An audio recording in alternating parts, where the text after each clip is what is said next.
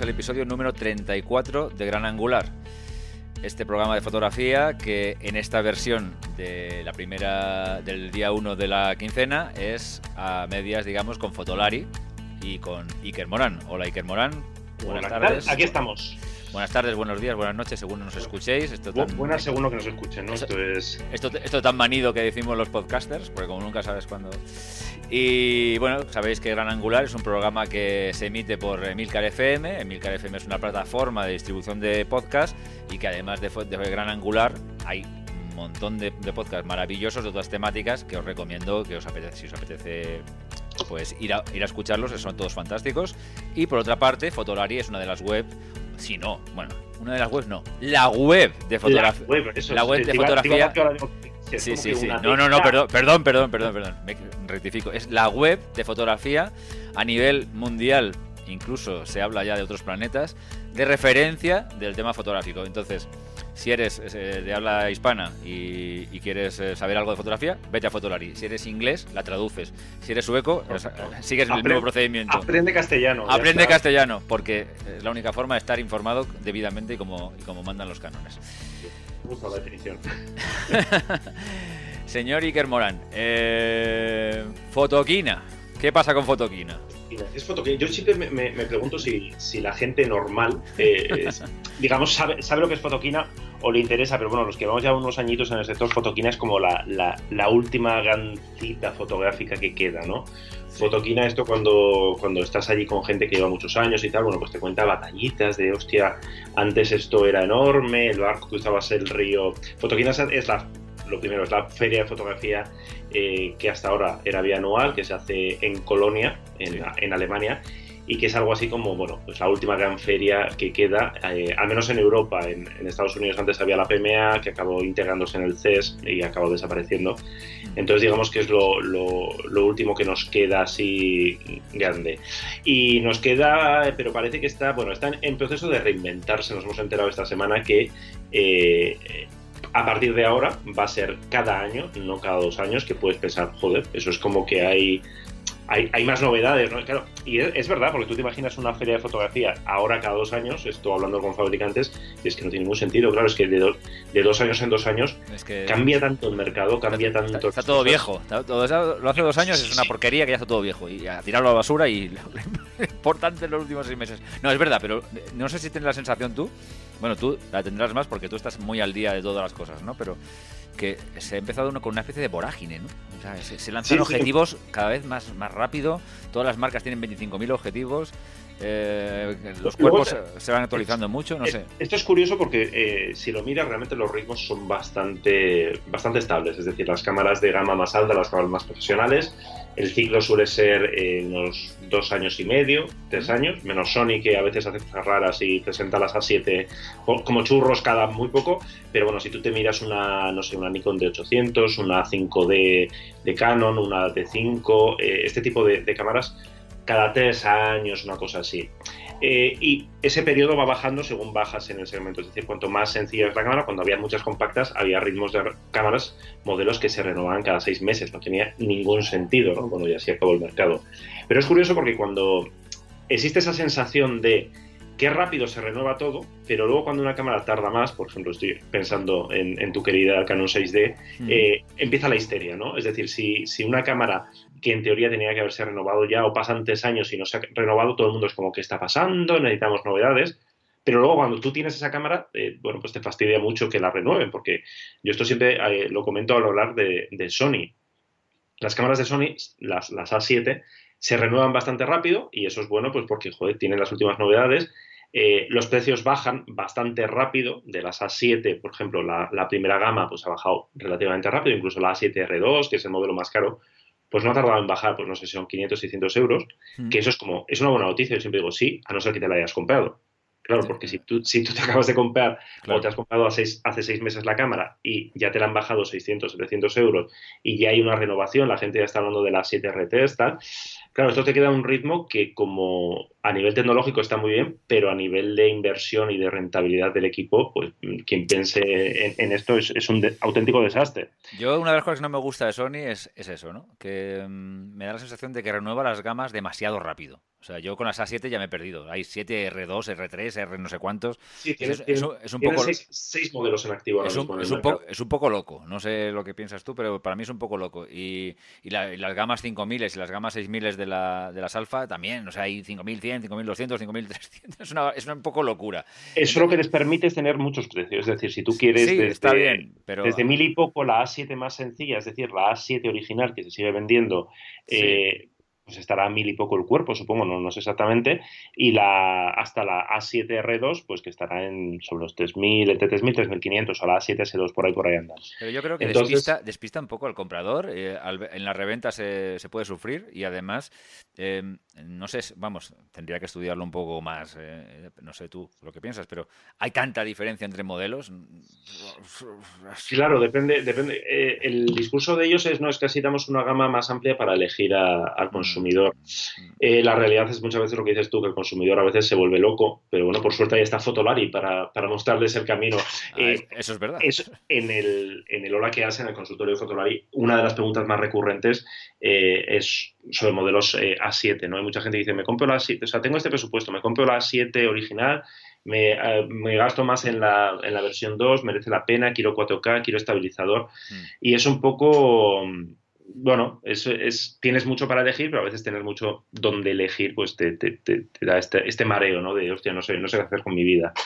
Pero bueno, total, que volviendo a Fotoquina, que si no sí, nos hemos... Sí, sí, nos hemos, nos hemos, ido, sí, lo que es Por el, el, ritmo este, eh, bueno, pues eso, que a partir de eh, este año no toca, 2017, 2018 eh, será normal, entre comillas, es decir, si todo sigue eh, en pie, el sector sigue en pie, las marcas siguen existiendo, la gente sigue usando cámaras y no utiliza móviles con drones o algo así para hacer fotos, bueno, pues habrá Fotoquina en septiembre de 2018 y a partir de ese momento ya cambiará, será en mayo y será cada año. Entonces, bueno, ellos hablan de que va a ser una feria redimensionada, traducido es mucho más pequeña, Claro, porque Fotoquida, como todas, no sé si, si alguien conocía a Sony Mag Foto en Barcelona, pues que se haga una idea, ¿no? Es decir, Sony Mag Foto en su momento fue una feria muy grande, fue reduciéndose, fue volviéndose más pequeñita, más pequeñita, más pequeñita, y acabó desapareciendo. Entonces, a mí esto me da la sensación que es como el primer peldaño de fotoquinacia, la desaparición, que yo espero que, tarde años en desaparecer. No, no, porque pinte mucho o no pinte mucho, en realidad las novedades eh, las ferias para las novedades no pintan nada. Pero bueno, es como una cita así como muy, no sé, le tenemos mucho cariño. Yo llevo ya muchas fotoquinas eh, y es como, bueno, donde te ves con compañeros europeos y bueno, acaba marca, marca un poco el calendario. Lo que es verdad es que no tenía ningún sentido que fuera en septiembre y eso los fabricantes pues bueno, siempre se quejaban. Y parece que mayo es una fecha así como más, más acordada, ¿no? Entre las marcas y demás. Así que, bueno, si, tiene, si la gente que nos está escuchando tiene agenda, que marque ya septiembre de 2018 y, si Fotolari está, en, está con buena salud económica, que espero que sí, pues allí estaremos Álvaro y yo haciendo, haciendo un poco el, el tonto. No, y no te preocupes, no, seguro que como ya empezamos un poco a, introducir la semana la quincena pasada, pues hacemos una colecta y ya está. exactamente, sí, sí, hacemos un. ¿Para qué era la colecta de, la, la, anterior? No me acuerdo. Ah, para que me fuera yo a México. para que te fueras a México que tenías, morriña, pues nada. Sentémonos, sentémonos en lo importante. Sí, la colecta es para México. Fotoquina. Sí, hay que mandar. sí, sí, bueno, es verdad. Vamos a... Si hay que elegir en qué gastar la pasta. Ojo, ojo, ojo, Iker, ojo, no te, no te pongas nervioso. ¿eh?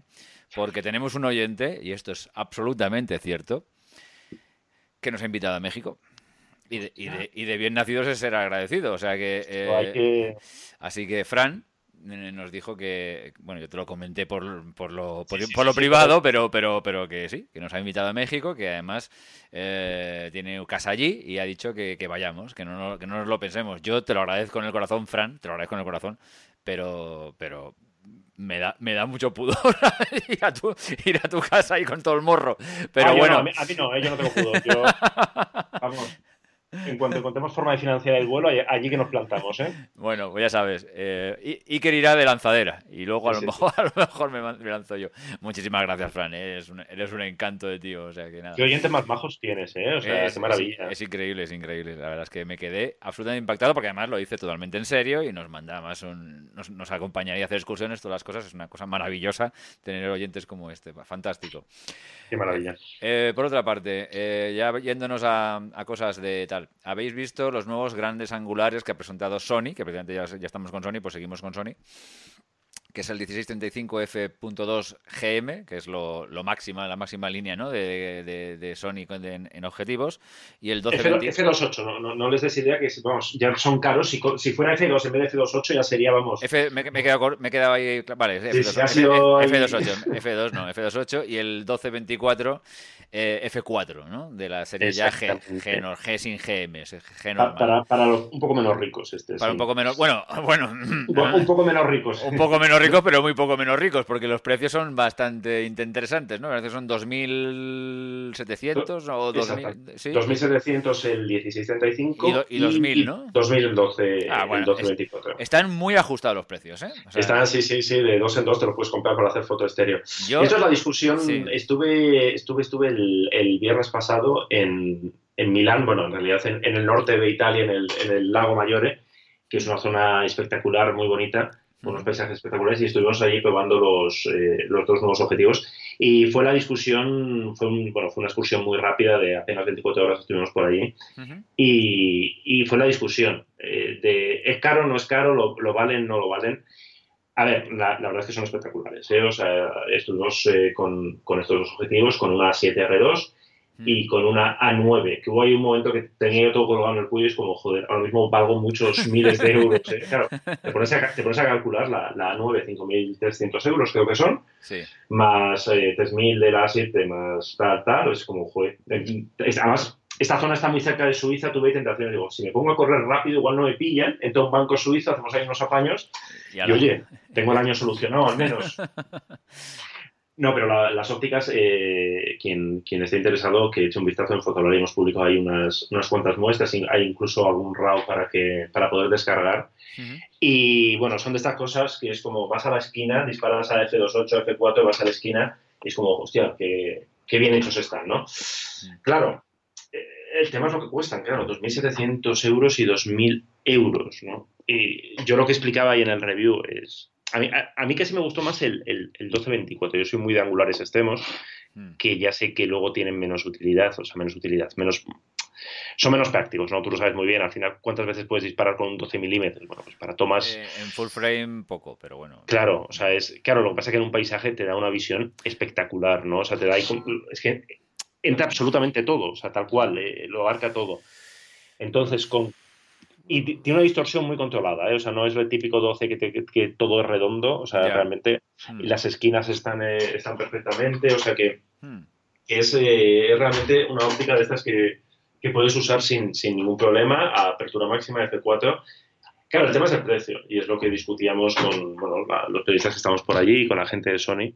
Y yo la, la reflexión que, que ponía en el review es como, oye, que levante la mano el que, el que esté dispuesto a renunciar a un poquito de calidad. Es decir, vale, la esquina no es perfecta F4, pero cuesta 1.500 euros o 1.200, me lo voy a poder comprar.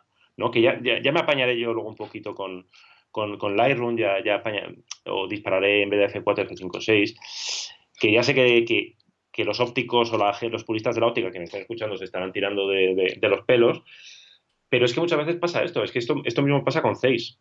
Las ópticas de Zeiss son buenísimas, son perfectas, pero coño, ¿quién se las puede comprar, no? Los, los Otus, ¿no? Que cuestan 3.000, 4.000, o sea, que no bajan de ese precio, ¿no? Entonces, bueno, yo, yo esa es la... Yo, sí, como es un terreno más o menos en el que me, me, atañe, directamente... Tu, mundo es angular, claro, sí, sí. Mi, mundo es angular, exacto, es buena, además también... Hasta el programa se llama angular. Sí, sí. Curioso. Es verdad. Claro, es verdad. curioso, pero no fue por eso, pero bueno, en fin. Eh, bueno, la cuestión... Eh, he visto las, las, las, muestras que habéis puesto. Eh, efectivamente, sobre todo yo me fijo en las esquinas, que lo típico y tal y cual, distorsión y tal. Bien, la verdad es que tienen buena pinta. No, no mm. voy a negar la evidencia porque sería una chorrada. Pero, tío, de verdad, o sea, mm, Eh, luego, claro, pasa lo que pasa. Es que luego te vas a, objetivos que cuestan la mitad, y no voy a empezar a nombrar marcas, pero las tenemos más o menos en la cabeza, de Nikon, de Canon y tal. Y, y, que, y, realmente no hay tanta diferencia, es que no hay tanta diferencia. Las diferencias son muy, son muy, son mínimas, o sea, digamos, y a veces no hay tan, no hay diferencia, sinceramente. Eh, ya eh, es que esto yo, a mí me parece sinceramente, caprichos para ricos, tío. Eh, yo, mm. yo, sé que esto va a sonar muy mal, pero mm, para un profesional esto no le, no le seduce. No me, a mí me da la sensación de que no le seduce, porque si a, mí qué me puede seducir, a mí me puede seducir ya pues el, el, formato medio, me puede seducir en un momento dado porque diga, mira, necesito hacer unas planchas enormes, empiezo a trabajar con publicidad o empiezo a hacer cosas distintas y necesito una cosa ya una resolución brutal. Bueno, bueno el formato medio, no sé.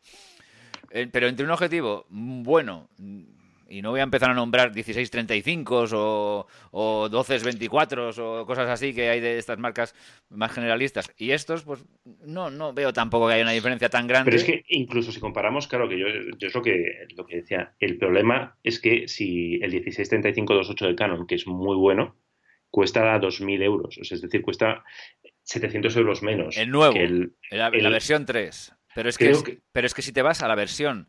Claro. Si te vas al, 1635 F4 estabilizado de Canon que cuesta 1000 euros. Claro, y que es muy bueno, es muy bueno, es, es tremendo, en esquinas es tremendo. Entonces, entonces ¿qué, o sea, yo ahora, ya yo soy en Canon, me encanta Sony. Yo Sony, ya te digo, no tengo ningún problema con Sony, al, al, revés, tengo una Sony, no, no tengo tal. Pero digo, ¿para qué? ¿Pero para qué? ¿Para qué? O sea, es que ¿para qué? O sea, yo no me compraría ni la versión 3 del 1635 2.8. Yo no, pero yo también es verdad que no necesito una F muy, muy grande. O sea, yo con una F4 me vale, pero, pero un tío, a lo mejor un nocturno o una cosa así, que, que una, F, una F2.8 le puede interesar. Es que no sé, tío. Yo lo es, veo, es verdad que tiene que tenerlo. Es decir, eh, Sony, sobre todo con la A9, es decir, la A9 compite con lo que compite, compite con D5 y compañía, con la Nikon D5. Entonces, tienes que tener, te guste o no, un 1675, un 2470 y un 70200, 28. O sea, ¿por qué? Porque un sistema lo requiere. Claro, pero tienes que buscar el equilibrio. Y que, y que sí, pero 3.000 euros. Claro. O sea, 2.700, 3.000 euros ya. O sea, que, claro. Madre de amor hermoso. Luego es verdad que sacarán, es decir, sacarán, yo estoy convencido. Y bueno, a ver, el, el, a mí el 1224 F4 me parece una muy buena opción. Claro, son 2.000 euros, es lo que dices tú. Joder, es que, es que el 1224 28 de Nikon, que es una maravilla, no, 12 no, es un 1424. el 1424 es increíble. Es, increíble, es, increíble. es 28 y cuesta sobre los 2.000, creo, también, o menos. yo, creo, yo creo que ahora por 1.000 y mucho te lo compras. por eso, o sea... 1.500, 1.700 euros lo puedes, lo puedes encontrar. Y ese objetivo es increíble. O sea, el, el, yo tengo muchos compañeros de, de, en Canon que, se pone el adaptador de Nikon para, para utilizar el 14 este objetivo, porque es increíble. O sea, es un objetivo absolutamente increíble. Yo estoy, o sea, yo, estoy convencido, y hablo totalmente a, ojímetro y con tirando de memoria, no los he podido comparar, que posiblemente el 1635-28 de, de, de, Sony, este nuevo, sea ahora mismo el mejor zoom angular 2.8 del mercado. ¿eh? Yo eso estoy convencido. Pero lo que dices tú, ¿quién, o sea, me refiero, las diferencias van a ser tan sutiles respecto a otras ópticas muy, muy buenas que cuestan menos, que hostia, eh, no sé, o sea, es lo que hablamos. Eh, Sony en teoría lo que tiene que hacer es convencer a la gente para que se pase de los sistemas profesionales de Nikon y Canon a, lo suyo. Claro, con estos precios, hostia, yo no sé si esto ayuda mucho. Y sobre todo, un tema que yo estuve ahí tirando, yo, yo en estos viajes de prensa soy el típico toda pelota, ¿no? Que siempre está ahí vacilando, ¿no? De, ah, donde esté un John no hay estas cosas, pero el, claro, yo creo que el no sé si el punto de inflexión, pero sí va a ser como un. Va a ser bueno, pero también va a ser una opción, es cuando los Sigma Art lleguen a Sony como montura, como montura original. Claro, esa es la, otra, esa es la otra. Ahora mismo los puedes usar, pues, pero tienes que usar un adaptador. Entonces, eso a mucha gente le da como cierto reparo, ¿no? Por mucho que el adaptador eh, mantenga muy bien eh, todos los parámetros y tal, ya es como un, aparatejo más, ¿no? Pero cuando. iba a ser este año, los rumores dicen que va a ser en, en 2017. Cuando Sigma empieza a sacar sus estupendísimos art para Sony FE a precios de, pues eso, mil, un poquito menos de mil, un poco más de mil, pero digamos con, sin pasarse demasiado, sin alejarse mucho de esa frontera de los mil euros, es que va a ser muy complicado para, para, para, para Sony competir. Bueno, o, o, bueno, o tendrá esta gama GM de mega calidad, pero que al final luego tendrá que sacar una gama para humanos de vale, objetivos sobre los 1000 euros, que no se te vaya mucho porque si no la gente no va a poder comprarlos o acabará todo el mundo comprándose Sigma, Tamron y demás. Si ya pasa en Nikon y Canon, pues bueno, supongo que, a Sony también le pasará. No sé, veremos, veremos eh, qué ocurre. Pero vamos, ya te nadie, a nivel... Sí, que nadie se piense que, yo tengo una cruzada contra Sony porque no la tengo. O sea, todo lo contrario. Me encanta Sony. Es una casa, una casa que me cae simpática. Pero, chico, de verdad. Y, yo tampoco la tengo. De hecho, hay cosas que, no, Mira, el, el 16, para que te hagas una idea, el 1635 F2.8 versión 3, que es lo último de lo último en Canon, que ha salido hace nada, ¿eh? lo puedes encontrar ahora mismo en Amazon por 1.922,40 euros, o sea, no llega a los 2.000 euros, y tienes un reembolso de 300 pavos, me parece. Bueno, esto no, estoy muy seguro, porque lo pone aquí en el anuncio y no me voy a poner... con la compra de este objetivo conseguirás 300 euros, tal, más información. Bueno, no lo sé, pero esto es una, cosa puntual, ¿no? Pero bueno, pero estamos hablando de 2.000 euros y es lo máximo de, Canon, o sea, porque es el, el gran angular zoom más caro que tiene ahora mismo Canon, eh, si no me equivoco, porque no hay es la serie L, no, hay, nada más por encima ya de esto. El, 1735 que lo, que lo tiene todo el mundo. En el caso de Nikon, creo el 1735 es un F4, si no me equivoco. Sí, es, un F4, creo. No tiene porque tiene, como tiene Canon, el 24 este. Canon, tiene el F4 y el F2.8. Pero bueno, si, quieres un F2.8, además es un objetivo que tiene meses, porque creo que salió eh, hace unos meses. y ya nos asustamos. Y ya nos asustamos. ya nos damos que, sí, sí, en verdad, además que incluso lo llevamos a comentar aquí como 2.000 pavos. Wow, ah, sí, sí, Pues fíjate, ahora 2.700 euros y, y ala, me quedan pancho. Hombre, es verdad, es verdad que no nos estamos dando cuenta, pero están, nos están subiendo todos los precios, ¿eh? De cámaras y de ópticas. O sea, no ha habido un comunicado oficial, pero en general yo no sé si ha sido un tema de costes de producción, del yen, porque al final el, yen, la mayoría de marcas son japonesas, marca mucho, es decir, la, inflación, cómo está el cambio y tal, pero así a lo tonto, a lo tonto, si tú te fijas en los precios de... Eh, eh, yo estoy seguro que sin darnos cuenta, el 10% nos lo han ido subiendo en el, en el último año, de tanto de cámaras como de, como de ópticas. Claro, si es una cámara de 500 euros, 600, 700, tal, pues bueno, claro, cuando el palo es de 2.700 euros. Y no, y lo que te iba a decir, que yo, que yo más allá de las coñas con Sony y demás, el, desde que he vuelto el 1224, vamos, se lo he recomendado a un par de colegas y tal, que dicen, hostia, si, si me salen los números me lo compraré porque a mí me, ha encantado y me ha gustado mucho.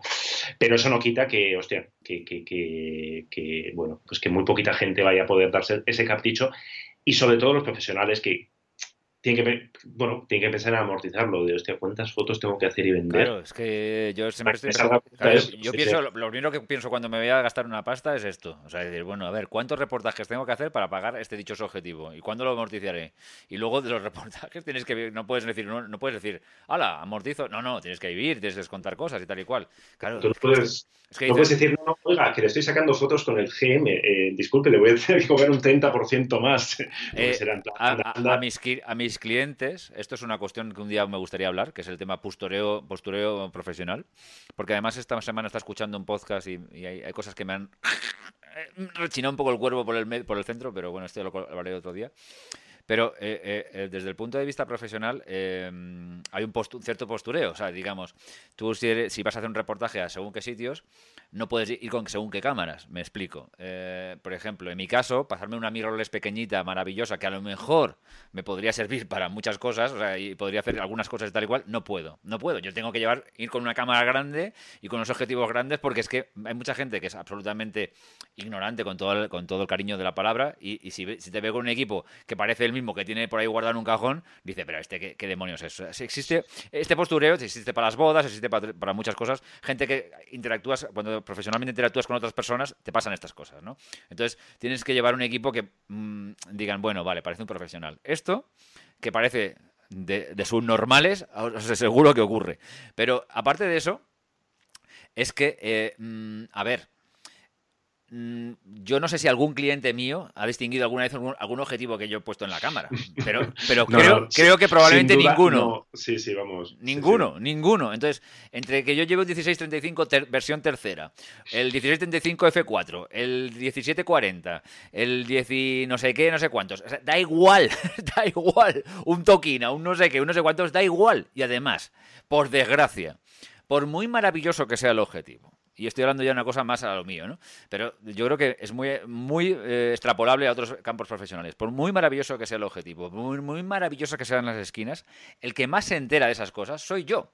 Porque la mayoría de estas fotografías terminan en Internet, en una resolución pequeñita, en una página web que se ven en la mayoría de veces en portátiles o en móviles. entonces ¿qué demonios importa? O sea, que si no se va a dar cuenta nadie de nada. Tal cual, tal cual. Tal pero cual. bueno, pero eso pasa, pasa en, tu, en tu sector y pasa en todos los sectores profesionales. Claro, Pasaba claro, ya, claro, pasaba y sigue pasando en fotografía de boda, donde eh, aparte de que las fotos quedaran bien, una de las leyes eh, nunca reconocidas, pero conocidas por todos es nunca un puedes permitir que un invitado lleve una cámara eh, aparentemente mejor que la tuya. Claro, exacto. Da igual que lo sea o no, pero al menos que, que la tuya parezca más cara. Mm. Y en, y en fotografía de moda, o sea, ¿cuántos fotógrafos me han dicho, sí, bueno, yo voy con formato medio porque el cliente quiere ver algo voluminoso, pero esto lo puedo hacer con una 5D perfectísimamente y no se enterarían. Normal. Pero normal. el, el cliente quiere despliegue, quiere focos, quiere, quiere bueno, ya está. Pues si, mm, si pagas, es lo que hay. Y el formato medio, bueno, pues tiene, más allá de que, bueno, que sí que tiene la profundidad de color y todas estas cosas, que eso lo que dices sí. tú lo notará, Mm. lo nota el fotógrafo, rara vez el cliente. eh, bueno, pues es, es lo que hay, sí, sí, hay postureo. O sea, yo creo que no, Bueno, que no pasa nada por decirlo, yo creo que todos lo sabemos, todo, todo el mundo que, que está en el sector o alrededor y lo, lo sabe, las agencias lo saben, los clientes supongo que lo intuyen, o sea, y los fotógrafos, vamos, juegan con eso y ya está, bueno, es parte, es parte de- del juego. Pues sí, pues cámara grande, pues venga, cámara grande, da igual. Respaldo, pues venga, sí, respaldo, ¿de cuánto? Uh, de 100 megapíxeles, ya está. No, no, yo, yo no me, yo, Iker, yo no me puedo permitir el tener como cámara principal una mirrorless. No puedo. Claro. Mm. No puedo, Sí, sí. no puedo, porque es lo que tú dices. Si yo entro en una, con una cámara principal, o sea, la puedo llevar como segundo cuerpo, como tercer cuerpo, como cuarto cuerpo, o lo que quieras.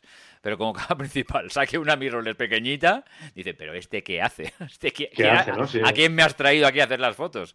Y Para esto lo hago yo con el móvil y tal. y a ¿no? uno de bodas le pasará lo mismo, exactamente. Cuando interactúas con gente y al de moda, que bueno, lo que dices tú, los de moda casi todos ya, eh, los casi un poquito tal, las estas que muchas veces son alquiladas porque no tienen más remedio, claro, lógicamente son cámaras ya estratosféricamente caras.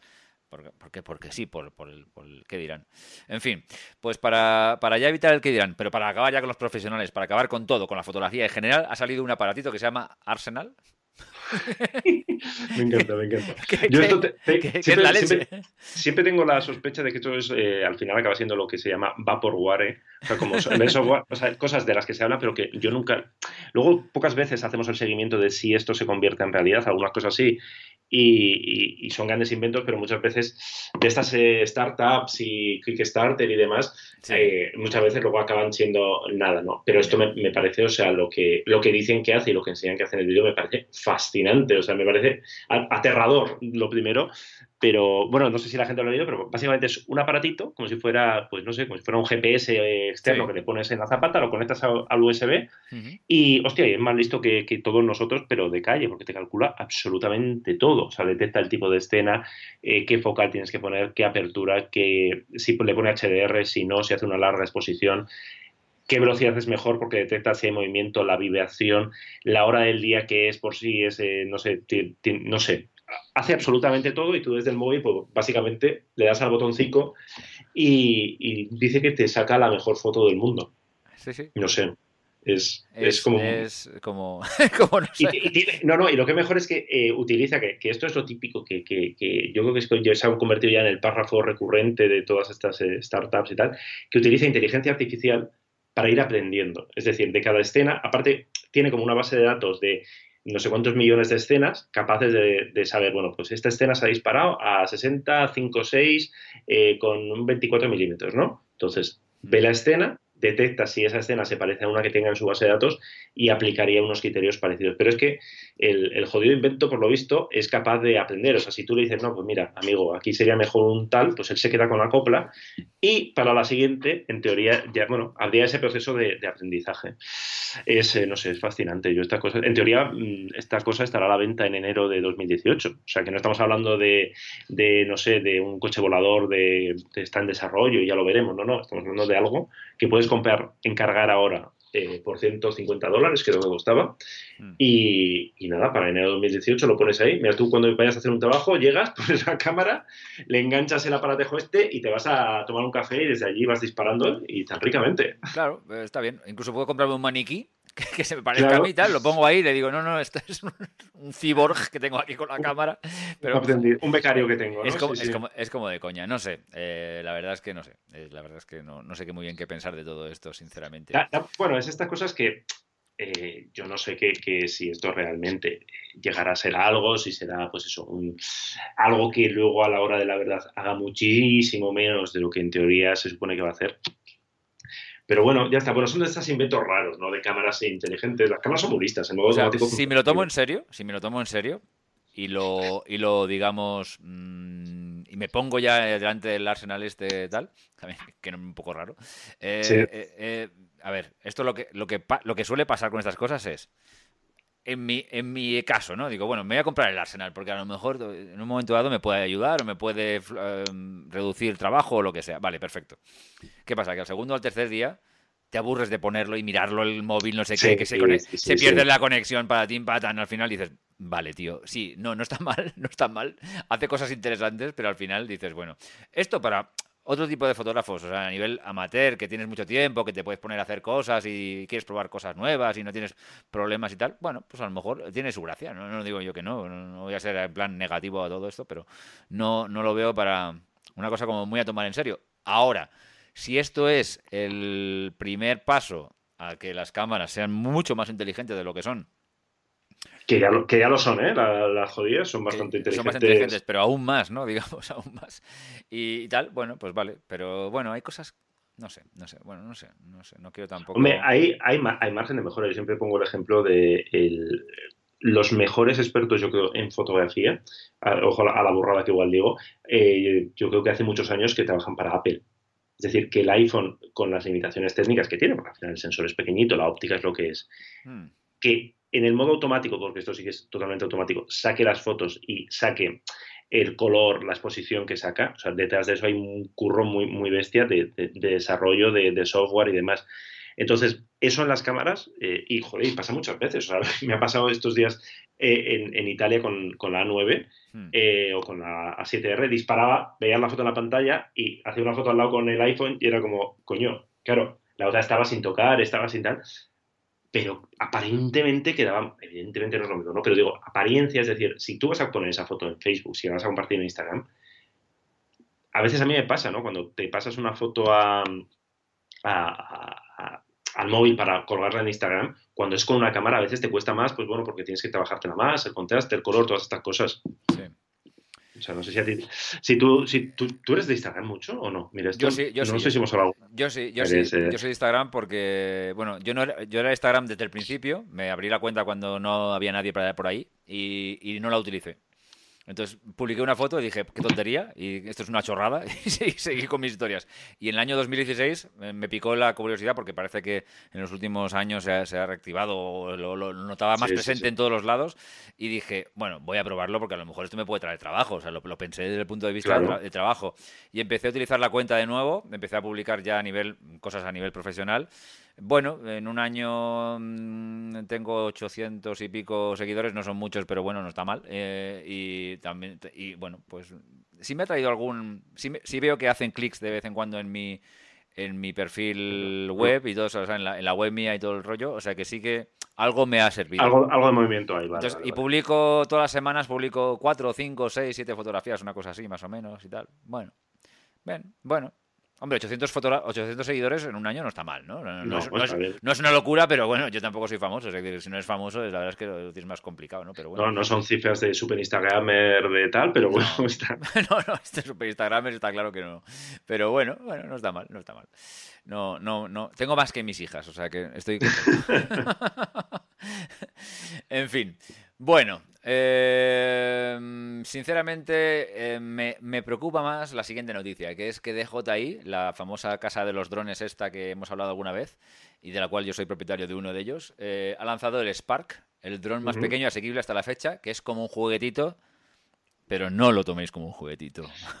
Tiene, tiene muy buena pinta, yo tengo muchas ganas de probarlo porque, bueno, pues al final acaba siendo, con DJI tiene modelos más menos profesionales, ya el Spark, ya, ya eh, no, perdón, el Spark no, el Mavic, el Mavic. Eh, que es como plegable, ¿no? Ya era aquello de, hostia, puedes llevar en la mochila el, el drone y ahora ya, claro, vamos a, a lo que dices tú, juguete, porque es del tamaño de una mano, pero coño, igual no es tan juguete, porque igual para hacer muchas cosas facilita mucho el tema y a, mí me, parece un aparatejo muy, muy interesante y yo creo que, que popularizará mucho y, El aparatejo es interesante, pero, eh, pero aquí hay que matizar algunas cosas. ¿A quién va dirigido este dron?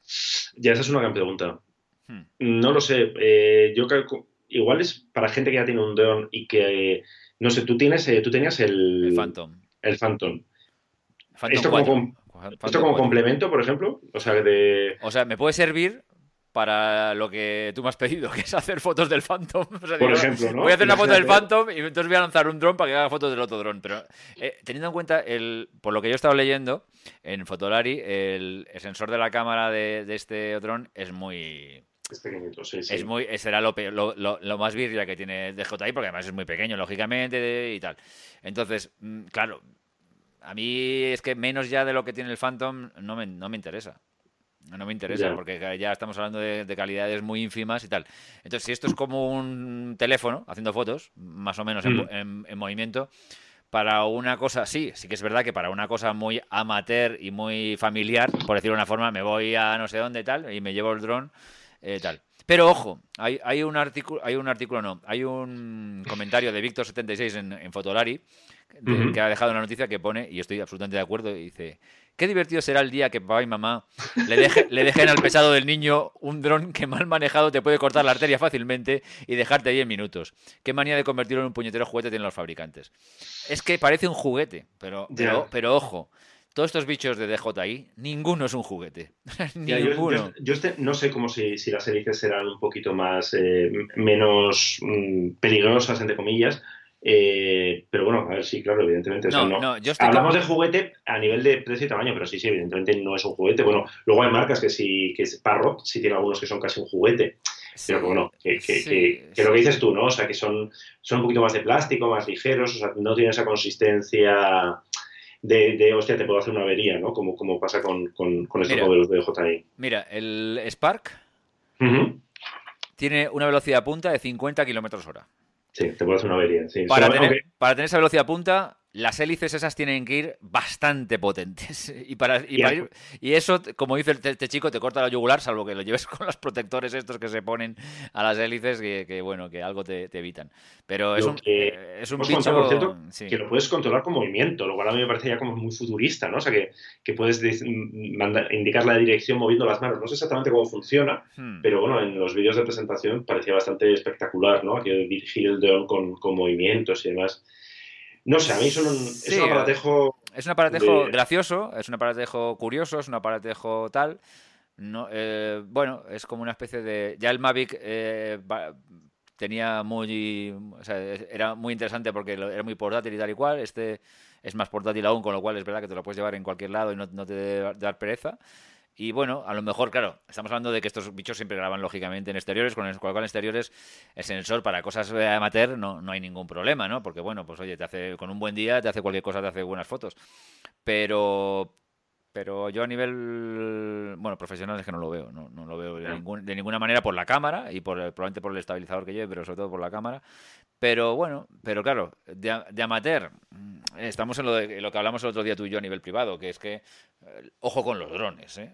ojo, con los drones. Un aparato que, que, aunque pese nada, porque esto debe pesar, eh, no sé si llegará al kilo, pero eh, que coge 50 kilómetros por hora, es un es como si tú, tú coges cualquier objeto, coge una, una, piedra y lánzala, lánzala contra algo. Es que es un, pues esto es una pieza de piedra, pero que va a 50 kilómetros por hora y, es, es, que no, no son juguetes, no son juguetes, hay que tener mucho cuidado. Y además la legislación, te puedes meter en un te puedes meter en un, en un, en un lío de, de, cientos de miles de euros.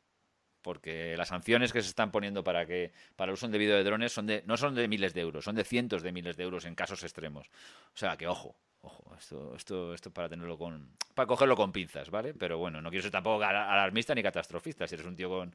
puedes sacarle partido, a lo mejor en descampados, en cosas así, te vas de excursión por la montaña, bueno, oye, pues estupendo. Y esto te lo puedes llevar en una mochila y sí, ahí sí que le veo yo la utilidad. Pero ojo, porque claro, es que eso, eso luego al final, una cosa es lo que decimos que se puede utilizar, otra cosa es que lo que al final la gente lo termina utilizando, ¿no? Si no te metes en YouTube y empiezas a, mirar eh, cosas con drones, y ja, ja, ja, ja, ja. sí, sí, sí, sí. El otro estoy viendo unas, unos, unos eh, algunos yo no sé si eran fakes, ¿no? Pero, pero modelos posando y drones que iban a la cara de la modelo porque les habían descontrolado y las dejaban. Bueno, yo decía, Dios mío, Dios mío, Dios mío. Qué, peligro.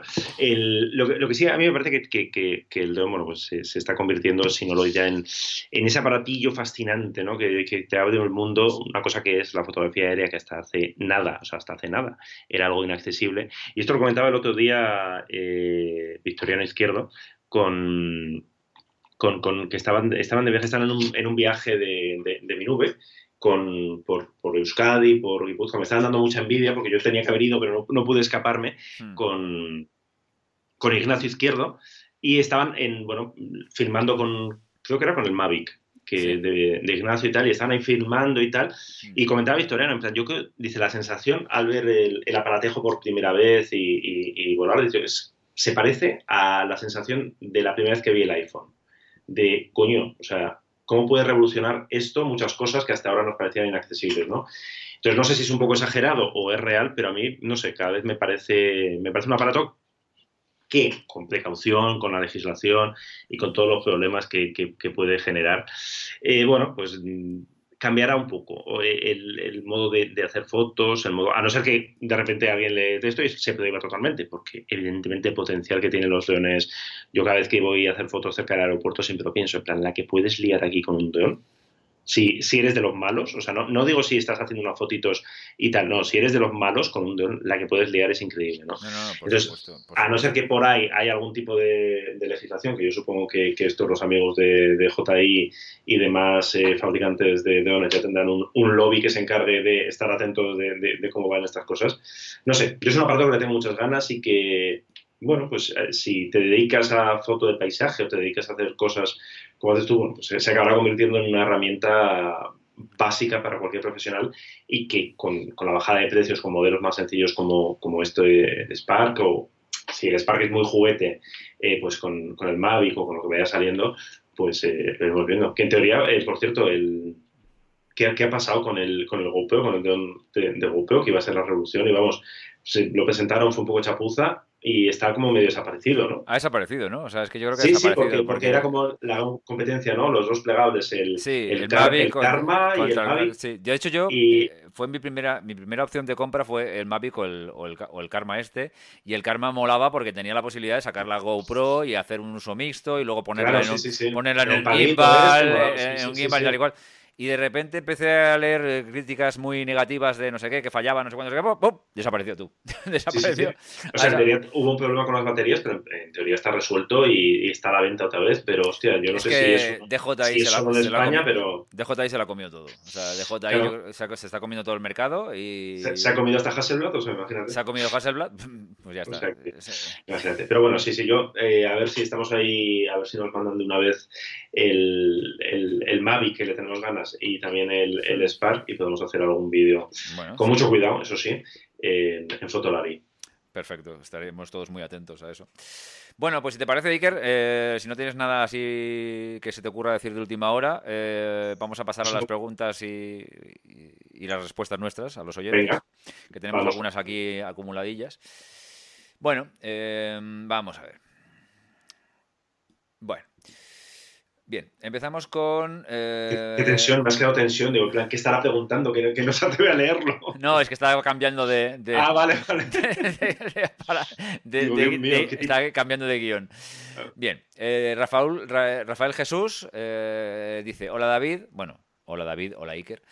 Te hago esta consulta tengo la idea de abandonar el formato de X, o sea que estábamos hablando de Nikon, para pasar a FX. Estamos hablando que deja PSC para pasar a full frame.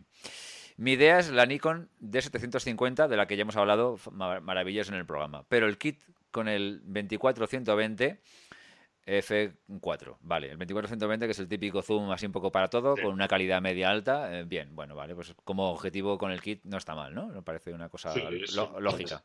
Es, como el 2405 de Canon, no sé si es. Eh, sí, más o menos. Es, un L, pero bueno, sí. Es, el, zoom para, el, zoom para, cubrirlo todo y empezar con eso y luego ya ir añadiendo alguna óptica fija y todas estas cosas, sí. Y aparte, comprar el, el 1424, mira que acabamos de hablar de él, el F2.8, acabamos de hablar de él.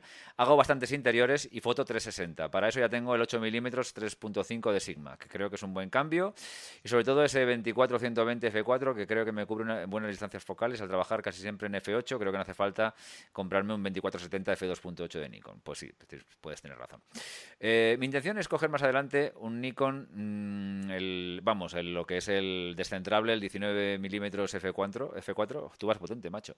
Porque ahora, sí, porque, equipazo, o sea... Porque ahora se me va de presupuesto que son 3.700 pavos. Digo, va a decir yo, bueno, pues vale. Pues oye, ¿dónde haces interiores tú? Porque yo quiero enterarme de dónde ganas tanta pasta para comprar tantas cosas.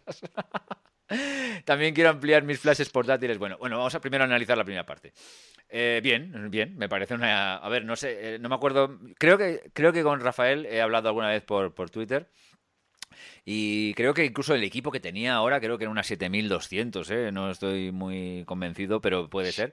Creo, ya le dije yo que no me parecía que era una mal, un mal equipo, ¿eh? o sea, yo, para lo que. yo así, sí, me metí en su web, eh, hace, hace interiores, eh, y bueno, yo creo que para lo que está haciendo, con la 7200 y un objetivo de gran angular, Vale, pero bueno, que te quieres pasar a full frame me parece bien, o sea, no, hay, por mi parte no te voy a desalentar a lo que quieras, es, cada uno podemos hacer lo que nos apetezca y gastar el dinero como queremos, pero eh, bueno, sí, es verdad. que... es que a ver, con la D750 y el 1424, o sea, que vamos, eh, es, Que, es, que, lo que, es que justo hablamos antes, o sea, es que es, eh, con el permiso del 1675 este nuevo Sony, yo creo que es de lo mejorcito angular que hay en el mercado. Yo creo que sí, yo creo que sigue siendo el mejor o está muy a la par a la par con el 1675 nuevo. A ver, mi, mi, mi sensación es, primero, yo le diría a Rafael, perdona que me coja yo la iniciativa aquí, pero le diría a Rafael, cámbiate a full frame si realmente sientes una necesidad o te sobra la pasta. Pero, pero la necesidad. Eh, yo, he, visto la web, he visto la web, Rafael, y, creo que para el tipo de foto que haces, con una PSC buena como tienes, te puede valer lo Que, lo, que pasa es que yo creo que donde más va a ganar, eh, porque a ver, eh, supongo que disparará con, con tipo de la mayoría de las veces, con lo cual disparar guay a 12.800 ISO le dará exactamente igual. Lo que sí yo creo que puede ganar es un poco en, en rango dinámico. El rango dinámico de la D750 va muy bien entonces, yo no sé si, si trabajáis con varias exposiciones y, jugando, y juntando luego las fotos y tal, pero si... Yo sí, vamos. Eh, entonces, lo de poder aquello, lo típico, ¿no? De, pensando en interiores, ¿no? La ventana con luz y el interior tal. Igual por ahí es donde va a poder rascar un poquito más de, de, calidad o de rango dinámico con la de 750. El nivel de detalle va a ser muy alto. Bueno, no sé. A, ver, a ver. Vamos, vamos a, voy, a, puntualizar aquí un poco. A ver, depende de cómo trabajes en interiores, ¿vale? Claro, es que depende mucho de eso. Si trabajas en una sola exposición, ¿vale? Eh, el full frame es un, es un hecho diferencial importante. ¿Por qué? Porque lógicamente tienes más rango dinámico y en una sola exposición, de acuerdo, ¿vale? Ahí no tenemos dudas, no hay nada que discutir. Si, si tienes una PSC y trabajas con varias exposiciones y las juntas de la forma X, te va a dar igual. Porque el mm. rango dinámico lo estás haciendo tú juntando exposiciones. O sea, estás multiplicando el rango dinámico por no sé cuántas veces juntando varias exposiciones. Eh, yo, cuando noto más la diferencia de tener una full frame en una PSC, es cuando tengo que estirar las sombras en una sola exposición. Ahí sí que notas la tal, porque tienes menos nivel de ruido al estirar las sombras. Que tienes ruido, pero tienes menos, lógicamente. Pero si tuviera que hacer, eh, trabajar como trabajo, con varias exposiciones y tal, me da un poco igual una cosa que la otra. Entonces, Mm, bueno, da igual. Eh, que le apetece cambiar a full frame, cambia a full frame. No vamos a ponernos aquí en plan, yo, porque, bueno, sí, no pasa nada, cambia full frame. Está bien. Y el, el 1424 es un objetivo maravilloso y el, la versión 2.8 está muy bien. Eh, te podría valer también la, F4, pero, pero bueno, el 1675 F4, pero bueno, el, el, el 1424 está muy bien.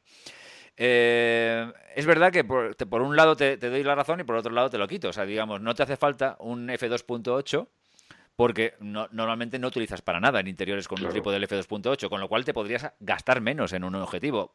Insistiendo que el 1424. Y donar ese dinero para nuestro viaje a México. Y donar el viaje a México, fotoquina, lo que se te ocurra. Pero sí que es verdad. O para comprarte otras cosas, porque además quieres comprarte otras cosas. Entonces, bueno, pues tal.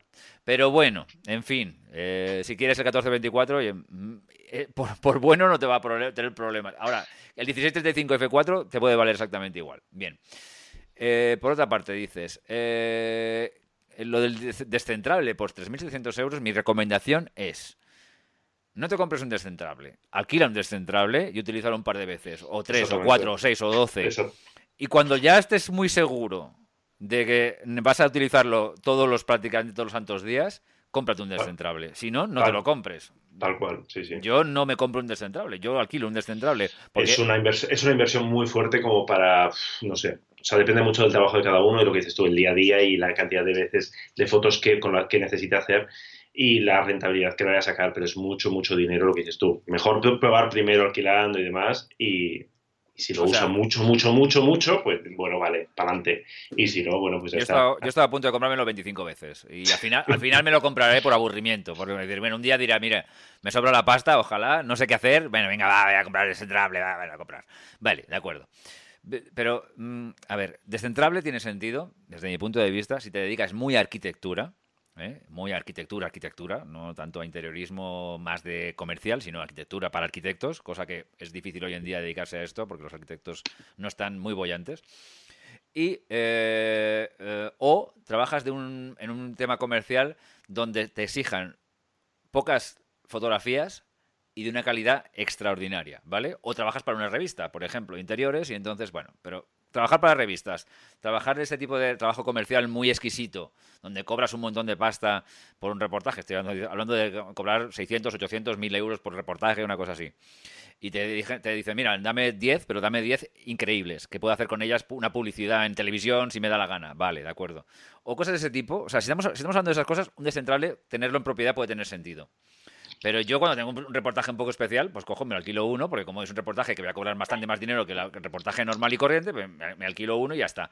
Y si no, pues utilizo un zoom que es mucho más rápido, mucho más ágil, enfoca rápidamente, no tienes, que, no tienes el enfoque manual, el engorro del enfoque manual, y los descentrables te, te, obligan a un flujo de trabajo mucho más lento, mucho más lento. Claro, sí, Con lo cual, bueno si necesitas un reportaje que vas a cobrar 250 eh, euros y, y, te piden 40, 50 em, exposiciones de una casa, mm, o 35, trabajar con un descentrable y encima tener varias exposiciones, ojo, es un... mal negocio. Mal negocio, desde mi punto de vista. Ojo, eh, yo ya te digo, cada cual que haga lo que quiera con su pasta.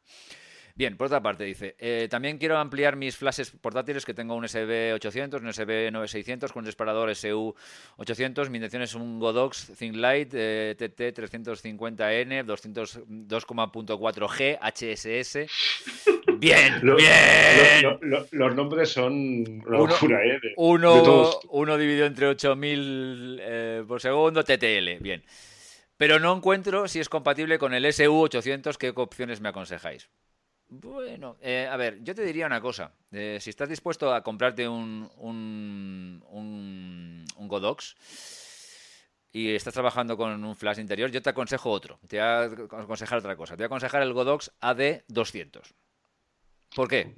Porque es casi tan portátil como el que tú estás diciendo, que es un, el típico flash de zapata, digamos, más o menos de tamaño tal. Este es casi igual, pero es bastante más potente. Y, ¿Ah, sí? Sí, sí, Es, es una cosa relativamente nueva Estamos hablando de una cosa, el que él dice cuesta 85 y el que yo recomiendo cuesta 300 euros, pero este te, puede evitar, te puede evitar comprarte dos o tres de los otros, porque es muy potente. Entonces, según cómo trabajes, es mejor a veces tener un flash muy potente de batería recargable que un que dos o tres flashes medio, medio mierdas. Entonces, eh, bueno, yo es una recomendación que tal. es lo que sí no me pidas es si, el, si, tu, si tu disparador se conecta con el Godox, porque no lo sé, sinceramente no lo sé. Eso sí que no lo sé.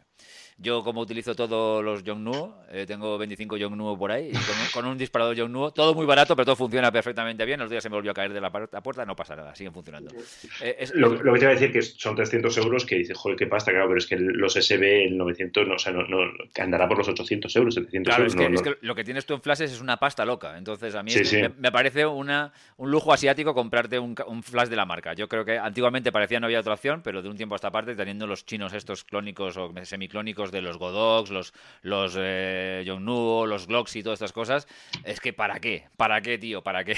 no, no, no, no te gastes el dinero de la marca, me parece eso sí que me parece una, una, cosa que no tiene mucho sentido. Pero bueno. Te iba a decir, con, con esta pregunta nos hemos cargado como todo el sector, ¿no? O sea, le hemos dicho que no se gaste más pasta en comprarse un formato completo que está gastando, que se compre estos chinos de 200 euros en lugar de, tío, así no hay, no hay fotoquina, pero Bueno, va a, hacer, va a haber fotoquina, pero en Pekín.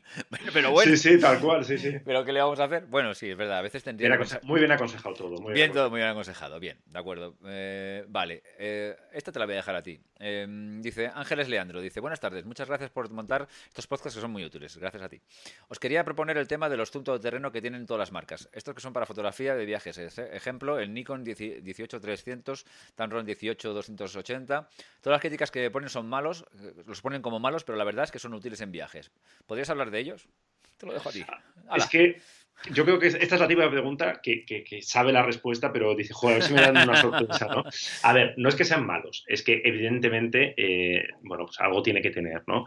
Eh, los hay un poquito más buenos, un poquito más malos. El, el, sistema es bastante sencillo y al final es sentido común cuanto menos extremas sean las focales, o sea, posible un 18, las posibilidades de encontrar un 18-200 eh, majo va a ser mayores que un 18-300. ¿Por qué? Bueno, porque ópticamente cuanto más amplías es más complicado. Eh, eso no quita que a mí yo, los defiendo, porque me parece lo que dicen muy útil. Hay veces que solamente quieres viajar con una óptica y que, oye, pues un, algo que te cubra eh, con, con equivalente, pues estamos hablando de la PSC, pues desde un 24 hasta un 250, hasta un 300, joder, es que con un 24-300 lo tienes absolutamente todo. ¿Qué es lo que suele fallar? Bueno, pues falla siempre los, los suele fallar bastante el fallar, me refiero a no tener una calidad muy buena en, la posición más larga de tele, ¿no? Entonces las focales más largas, pues depende, claro, que depende ya mucho del nivel de exigencia, ¿no? Si metes la lupa, pues vas a ver que, que, que, falta un poquito de detalle, que vas a tener aberraciones, que vas a tener cositas. Pero, claro, si luego piensas, bueno, me estoy gastando un... Los hay muy baratos, ¿no? Los, hay por 300 euros, una cosa así. Pero bueno, si puedes gastarte un poquito más, o lo que digo, pues no sé, pues en vez de un 18, dice un 18 250, ¿no? Que, o 18 300, que eso te da un equivalente a 4. Bueno, igual no necesitas tanto, ¿no? Pues igual con un 18 135 o con algo un poquito más moderado, que la luminosidad no va a ser ninguna maravilla siempre, va a ser pues 3556, 3563, siempre andan en estos números. Bueno, pues vas a tener un poquito menos de focal extrema, que tampoco lo vas a usar mucho y en realidad lo que te va a hacer es que sea más grande, más caro y, menos bueno. Pero bueno, vas a tener, pues eso, vas a tener cubierto desde 24 hasta 200. Yo, yo con un 24-200 podemos sobrevivir en casi cualquier circunstancia. Por un precio moderado en una sola óptica, a mí me parece muy bien. O sea, me parece siempre sabiendo lo que bueno, dice, es que leo las críticas y son malas, ¿no? Claro. También depende un poco de, la gente lo que esté buscando. Si tú vas buscando pata negra, pues eh, no, no, es, no, es tu segmento, ¿no? Si vas buscando una, relación más que calidad-precio, eh, posibilidades, ¿no? Polivalencia-precio, a mí me parece una óptica a la que, bueno, puedes tenerla, puedes darle una oportunidad y para ciertas cosas, para viajar cómodo y tal, puede estar muy bien. Claro, si luego eres un campeón de esto, yo viajo solo con un 35, pues, hostia, muy bien, me parece muy bien, me parece un ejercicio muy sano, pero bueno, te vas a perder alguna foto. Entonces, yo, yo creo que sí, o sea, que, que haga una inversión moderada, o sea, es decir, que no se una pasta que sea consciente que se está Mm, bueno, que intente comprar siempre, ahora casi todos lo tienen ya, que tenga este estabilizador, porque muchas veces, claro, en estas focales tan largas sin estabilizador de imagen no te sirven para nada. O sea, ¿por qué? Porque es 5 o 6, porque tienes que disparar a velocidad, o sea, te falta luz por todos lados, bueno, pues al menos que tenga un estabilizador que sea lo más actual posible y que, pues eso, y que modere un poquito las focales más largas y yo creo que con, con esos cuatro, tres, cuatro consejillos puede tener una cosa chula por, no sé, 500 euros, una cosa así, y para viajar estupendo. Bien, yo eh, no voy a añadir nada. Bueno, sí, voy a añadir una cosa porque este es el típico. La frase introductoria eh, engañosa. No voy, a, no voy a añadir nada, pero lo voy a decir. Pero... pero. Entonces, sí voy a añadir algo, pero va a ser muy pequeño. Estoy de acuerdo prácticamente en todo lo que ha dicho. Bueno, estoy de acuerdo en todo lo que ha dicho Iker. Lo único que es verdad que a mí, eh, si, si, me llevo uno de estos para no llevarme ningún objetivo y tal y cual, mm, el rango entre los 200 y los 300 me suele sobrar. Quiero, decir, ¿para qué quieres tanto, tanto zoom? Normalmente en un viaje, ¿para qué? Hay que, convertirlo, o sea, hay que multiplicarlo por unos 5 Claro, porque se supone que... Estamos hablando de, un equivalente a 450. Claro, entonces, ¿para qué demonios? Entonces, busca, mi recomendación es lo que te ha dicho Iker, que busques una, una un, poco más comedida. Para mí, por ejemplo, un 18-135, un 18-105 incluso, mm, de Nikon, por ejemplo, te pueden valer perfectamente. Tienen más calidad, y, al fin y al cabo el otro te va a sobrar, porque además, aunque lleven estabilizador, eh, a los 300, aparte de que pierden mucha calidad, es, que es casi inmanejable. O sea, es que estamos hablando de lo que dices, 450 tal, es una barbaridad. Es que eso ya, para, ¿pero para qué? Si luego en un viaje... El 18-135 y el 105, que de hecho en, hay kits de cámaras de X de Nikon que ya los venden con esta, me, me parece una muy buena opción para empezar. Y es bueno, siempre está mejor que el 18-55 y bueno, te va a dar un poquito más de calidad, te va a dar más focales, o sea que me parece. Y si quiere, quiere un poquito más, pues 18-200. Yo no pasaría del 18-200 porque dices tú que tener por tener, cargar por cargar, no, no tiene mucho sentido. No, no, además eh, bueno, que no, sí, yo estoy. perfecto. Bien, eh, Francisco Berciano Coque nos dice: mm, Estaba de monitores, ¿eh? ¿eh? buenas, me gustaría que me, indicases qué, monitor de 24 a 27 pulgadas crees que tiene mejor realidad, relación, perdón, relación calidad-precio para fotografía. Me imagino que si cubre el espacio Adobe RGB, mejor que mejor, pero mi presupuesto sería en torno a los 500 euros. Tengo un iMac de 21 pulgadas del 2009 y ahora me he pillado un MacBook Pro de 2017, el de 13 pulgadas, no sé qué monitor me vendría mejor. Hay eh, la opción que recomienda Apple, que es lo que tú creo que creo que es el que tú dices, pero hay un pequeño eh, historia que no me cuadra.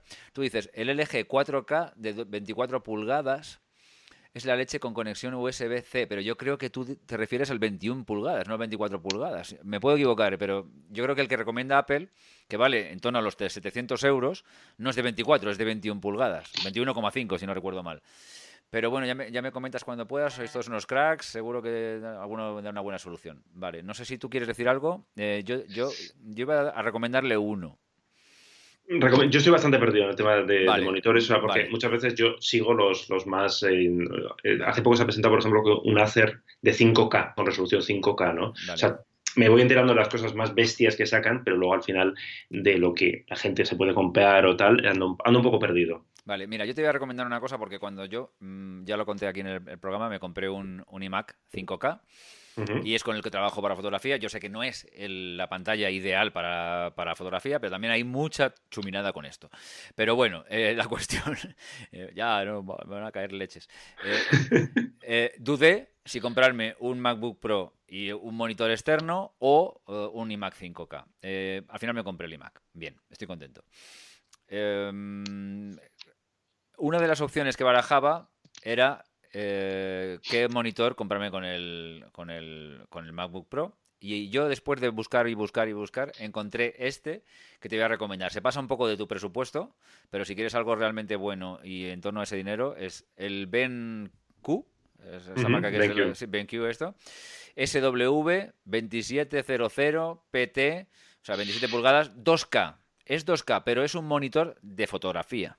¿Vale? Es un monitor de fotografía con todo el espacio de Adobe RGB. Entonces, eh, este monitor eh, es, mm, después de darle muchísimas vueltas y ver muchos lados y tal y cual, era lo que yo vi mejor calidad-precio para un para analizar un portátil y que sea mm, una cosa muy orientada a fotografía. Hay mejores, lógicamente, los hay de 2.000, de 3.000, de 4.000, de, 200 millones de euros. Hay monitores extraordinariamente caros de marcas muy tal, los EIZO y todas estas cosas y tal y cual. Perfecto. Pero este, calidad-precio, y siendo un poquito más caro de lo que tú me dices, es una cosa eh, que creo que no te, no te equivocas. Para, para fotografía, ojo. Yo estoy de acuerdo. ¿eh? BenQ siempre he oído cosas de, en calidad-precio, porque luego, claro, luego estamos la gama, los EIZO son como la gama profesional, que son muy buenos pero muy caros. Dell tiene también unos estupendos pero, eh, bueno, pues si quieres ajustar un poco el presupuesto, yo he oído siempre cosas muy buenas de, la gama esta de BenQ para, para, para foto. Entonces, es que bueno, tiene el 99% del espacio Adobe. Entonces, claro, evidentemente es IPS, se calibra por hardware. Eh, en fin, es, mm, es 2K, pero es tal. Ahora tú dices, mira, quiero un 4K porque quiero un, escritorio más grande. Entonces, bueno, ya es otra historia. Pero es que 4K con exigencias de fotografía es muy caro. O sea, ahí se disparan las cosas, ¿no? O sea, los, hay 4K baratos, pero esos son para otro tipo de cosas, para más de ofimática y tal y cual. Pero si quieres una cosa un poco más seria de fotografía, ya estamos hablando de otro tipo de precios. Entonces, tú me hablabas del, del, espacio Adobe, entonces yo te digo que este, para mí, es la mejor recomendación, incluso por encima de los LG de 4K que recomienda Apple, que están muy bien para cosas generales y son monitores estupendos, pero la opción 5K es carísima, eh, sale por 1.300 pavos y, tal, y la opción de, de 4K que ofrece LG y Apple es de 20 pulgadas. A mí 20 pulgadas me parece un poco pequeñito, pero bueno, en fin. Yo lo que te puedo recomendar, por cierto, Francisco, tienes una web, eh, bajo el mar.es, chulísima. Tienes una fotografía muy chula, eh, me ha encantado.